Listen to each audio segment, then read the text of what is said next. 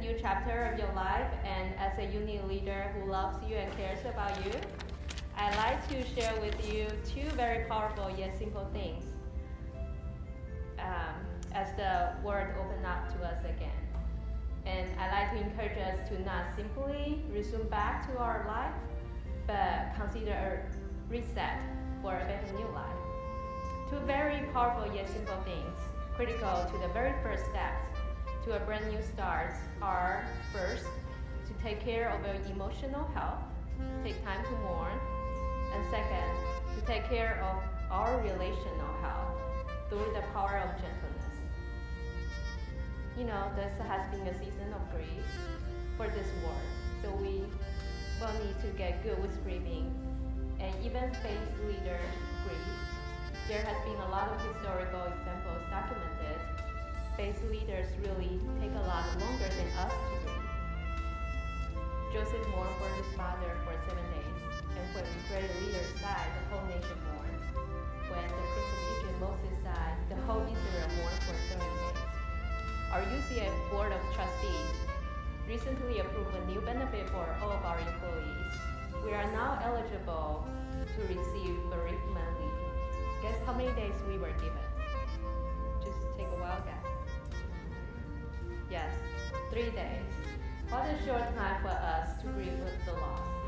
It's better than nothing, but don't you think it's way too short? Even historical faith leader took a lot longer time to mourn and grieve than many of us take. And it does take time.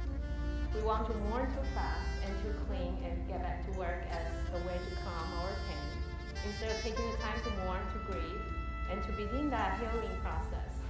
So this is a question to us and myself included. Is there a hurt or a loss you haven't really taken the time to grieve? Maybe that's one way in the past that you have never taken time to grieve for that loss. Or maybe it's the one from this past year. Maybe it's the one you are currently going through right now. And it may be one of the day-to-day hurts in life or one of the big hurts in life, but it's a loss. One of the things we do when we mourn is we tend to compare our hurts. You say, hey, this little thing I'm going through is nothing compared with what they are going through. So what do I have to even think about that? But each hurt matters and should be taken care of, isn't it? Well, we can recognize how deep others hurt.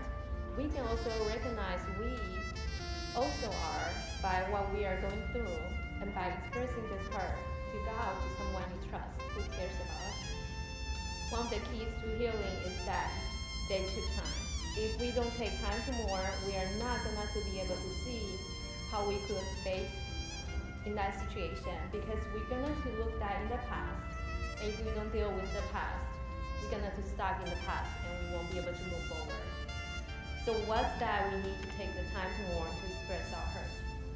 And I want to say that the mourning process is not just something I'm dealing inside myself. It's also involved I'm outward expressing that to someone I trust. And nobody wants to be sad. The truth is, sadness is not a bad thing. There are things in life that worth to be said over with, especially the losses of life or the loved ones. It's important to express that to God or someone we trust that who loves us. Our cultural denial says sadness is not good and that's simply not true. I really like the movie Inside Out. How many of you have seen that? Alright. Um, it, it, was uh, very clear that um, the sadness emotion was critical to be able to start that healing process. And in fact, the sadness of mourning opens door to one of the greatest gifts through expressing our hurts, we'll be able to receive comfort from someone we trust who cares about us. And if we keep everything inside, we actually miss out experiencing such comfort, which we really need that in our life. And so take time to mourn before we start a new life. The second very important and powerful thing to start our life is to remember the power of gentleness. So you say, wait a minute, the power and gentleness, these two things don't go together. But the definition of gentleness is power under control. There is great power in gentleness. And gentleness doesn't mean that you are quiet, you let other people run your life. We actually have more power than we know in our life. There's power in our words, in our drive in, to succeed, in our habit, in our behavior. So if we use those power under control, we will be blessed. So use gentle and positive words in our relationship. And if we want to be a great leader, friend, son and daughter, husband, wife, or parents, gentleness is the secret behind that. And I want to use a couple of ways to illustrate how gentleness can change our relationship. And we all struggle with this. But what about we all try to do something different through the power of gentleness in our life as we start our new life?